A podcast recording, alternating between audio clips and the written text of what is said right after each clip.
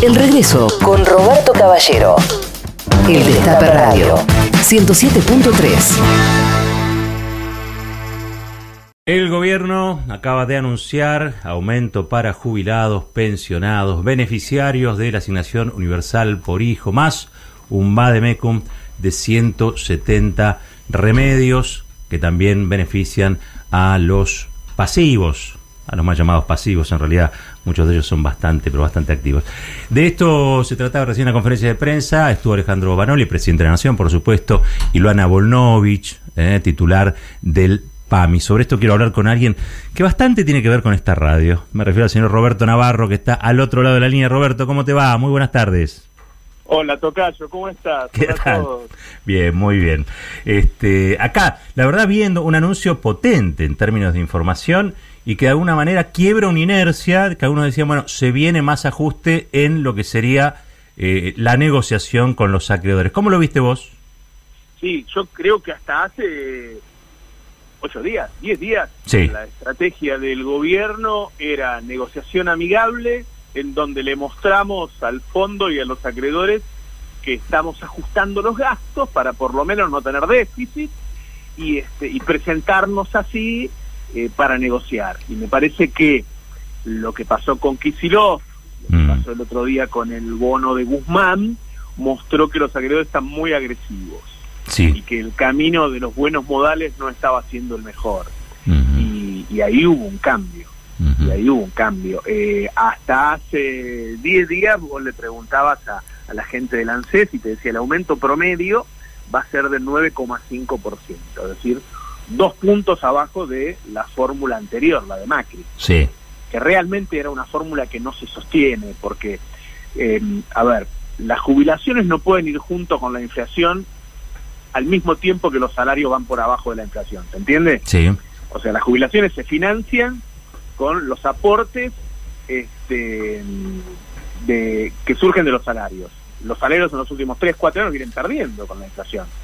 Entonces vos no podés tener una jubilación que le empate a la inflación cuando los salarios van por abajo y encima está subiendo el desempleo y hay más trabajo en negro. No daba esa fórmula. Entonces cuando la suspenden, yo digo, y todos decimos lo que analizamos economía, bueno, la suspende porque no la puede cumplir y, va- y va- van a pagar menos Sí. pensamos eso, la verdad.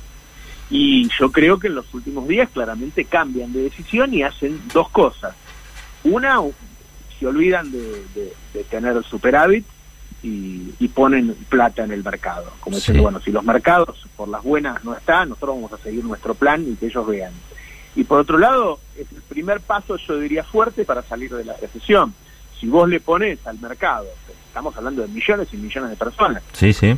a ver, cuando vos haces la cuenta, porque si no son antipáticos, A ver. son mi- mil- 1.500 pesos más el 2,3, Ujú, digo, son 1.800 pesos, ¿no? Son 15 kilos de pan, digo. Para toda la economía, sin embargo, eso es mucho. Claro, pues son millo- millones de personas con esos 1.500 mangos en el bolsillo, 1.800 mangos en el bolsillo dispuestos a consumir. Y si vamos al caso particular de los jubilados, y le mejora la vida o no, yo diría que los jubilados que peor están, hoy tienen medicamentos gratis y tarjeta alimentar, además del aumento. Mm, y la verdad es que los jubilados hasta hace muy poco comían y compraban remedios. Claro. Eh, entonces me parece que también le mejora, mejora la macro y mejor, mejora la vida de los jubilados. La verdad, Roberto, Sí. yo estaba eh, esperando el ajuste, ¿eh? Mm. estaba con el título crítico preparado. no le tenía mucha fe. bueno, qué sé yo, son estrategias. La verdad que la estrategia del gobierno era yo arreglo con el fondo, bajo la inflación. Eh, me lo habían dicho, negocio después de negociar con el fondo, negocio eh, salarios al 30%, tarifas al 20%, dólar al 20%, y la economía va saliendo de a poco, eh, que los ingresos le ganen de a poquito a la inflación Claro. y arreglo con los acreedores. Pero la verdad que los acreedores le demostraron que no no no están dispuestos a arreglar así nomás con, con Argentina. Entonces, eh, bueno, si el jugador que está del otro lado cambia la estrategia, vos cambias la tuya. Igual vamos a ver este, en, en los medios hegemónicos este, eh, anuncios titulares, digamos, vinculados más al 14% que no quedó contemplado dentro de la suba mayor en términos de porcentaje, ¿no? Claro, ahí hay otro tema. La verdad es que eh, las jubilaciones se están achatando en todo el mundo y estos debates se dan. Bueno, a ver, arde París por esto, ¿no? Por la reforma jubilatoria. Claro que En sí. Chile, eh, eh, en todo el mundo ocurre. Yo digo, siempre hay dos discusiones acá. Una, dentro del sistema jubilatorio, hay gente que piensa que tiene que mantenerse las diferencias que se dieron en, en la vida, las que eh, hay en el sistema capitalista, y hay gente que dice, no, mira, estos son sistemas de reparto, este, si te fue muy bien en la vida, ahorra, par- ahorra aparte, pero el sistema jubilatorio tiene que tener cierta justicia distributiva. Eh, ahora, también hay que pensar, y ahí sí uno eh, se sale un poco de la parte de beneplácito, decir, bueno, hay otros fondos que ir a buscar para eh, surtir al sistema. Digo, Sí. ¿no? Este es un gobierno que se encontró con que hubo sectores que ganaron mucho dinero, sistema financiero con las LEVAC y las LELIC, eh, energéticas con los tarifazos, el campo con un super dólar y bajas retenciones, y ahí no se ha ido a buscar dinero. Todavía no subieron las retenciones, no ha habido un impuesto extraordinario para las energéticas o para los bancos, ni siquiera se obligó a los bancos a planchar la, la cuota de estos créditos con el UVA. Con el UVA, Podría haber, sí. digo, los bancos están regulados, porque administran nuestro dinero, nuestros depósitos digo, no, para mi gusto no se han tocado aún a los sectores ganadores de, de esos cuatro años de Macri, ganadores exagerados, ganadores con ganadores con ganancias extraordinarias, qué sé yo. Y ahí sí, si vos sacaras algo de ahí, podrías ponerle más plata en el bolsillo de los jubilados. Por lo pronto, se dio un paso que para mí pues, es el primer empujón que da este gobierno para salir de la recesión.